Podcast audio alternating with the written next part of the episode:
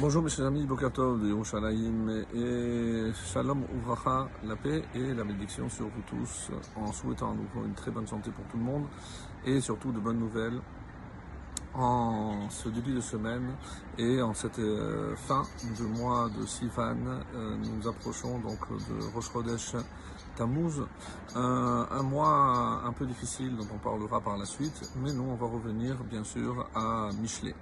Et Michelet, comme vous le savez, nous sommes déjà au, chapitre 26 et c'est un chapitre, comme on l'avait dit dans notre introduction, qui parle essentiellement du xil. Le xil, l'insensé. Et maintenant, on va voir plus en détail qu'est-ce qu'il convient de faire, comment faut-il réagir face à quelqu'un qui tient des propos insensés? Euh, ça peut être dans un thème euh, qui concerne, euh, on va dire, la pratique religieuse, ça peut être aussi dans l'éducation de nos enfants, lorsqu'ils répondent à côté. Comment faut-il réagir? Donc, est-ce qu'il faut sévir, il faut se montrer dur ou au contraire? Donc, on va voir un petit peu ce que le Chacham, l'homme le plus sage, nous conseille dans ces proverbes de ce chapitre 26 et nous étions arrivés au verset Gimel, au verset 3 qui dit Shot la souce. Shot, c'est le fouet. Le fouet que, ou la cravache que j'utilise euh, pour le cheval, pour le diriger et euh, pour le faire euh, aller plus vite ou pour le freiner.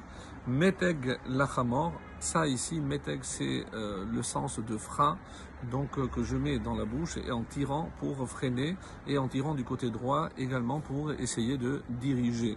Le, le Radak dit que meteg pour le chamor, ce n'est pas forcément le frein que je mets dans, dans, le, dans le museau, mais il s'agirait d'un bâton euh, en bois avec euh, un, un, pic à la fin que j'utilise donc pour, on va dire, piquer et pour faire accélérer l'âne. On sait que l'âne a la réputation de paresseux, donc il faut le pousser constamment. Et quel est le, le parallèle? Veshevet legev kesilim, tel est le bâton pour le dos des insensés.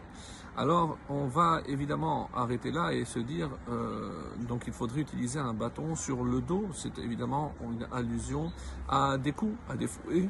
Est-ce que c'est le seul moyen de pouvoir rediriger quelqu'un qui euh, s'est trompé de route, est-ce qu'on peut imaginer que ce soit justement par des coups? Euh, On avait déjà vu au, à propos du roi Salomon qui disait que celui qui euh, n'utilise pas le bâton, il n'aime pas son fils. Alors, il y a de très belles explications à ce propos et on sait très bien que les coups, les coups physiques ne portent certainement pas à conséquence et ont souvent euh, l'effet contraire à celui escompté parce que ce n'est pas forcément le bon moyen. Alors il y a une expression magnifique que utilisent nos sages, c'est chevet moussar. Chevet, c'est le bâton. Moussar, moussar, c'est de la morale.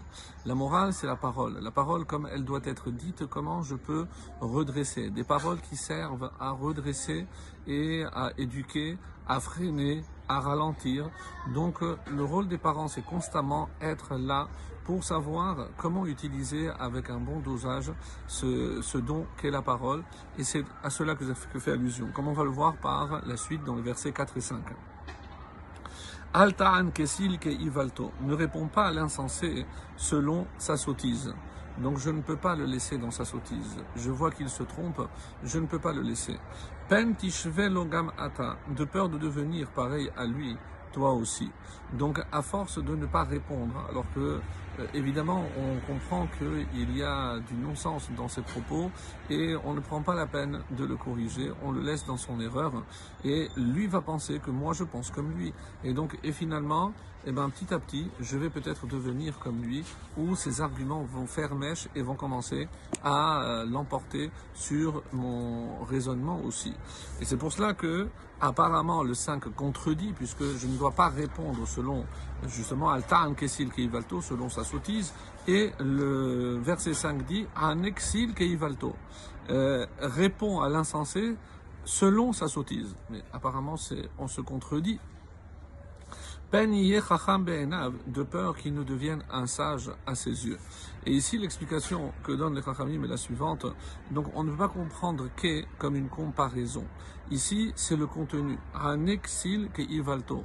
Donc, je dois prendre chaque argument et démontrer en quoi c'est insensé, en quoi il n'a pas raison. Et de peur que si je le laisse encore une fois dans cette erreur, eh ben, il va croire qu'il a raison et que je lui donne raison parce que je ne le contredis pas. Ça, évidemment, on ne parle pas d'un enfant de 6 ans, 6 ans ou 7 ans, on ne peut pas euh, raisonner un enfant, mais plus ils grandissent, plus ils, entrent, ils peuvent entrer dans l'âge de raison.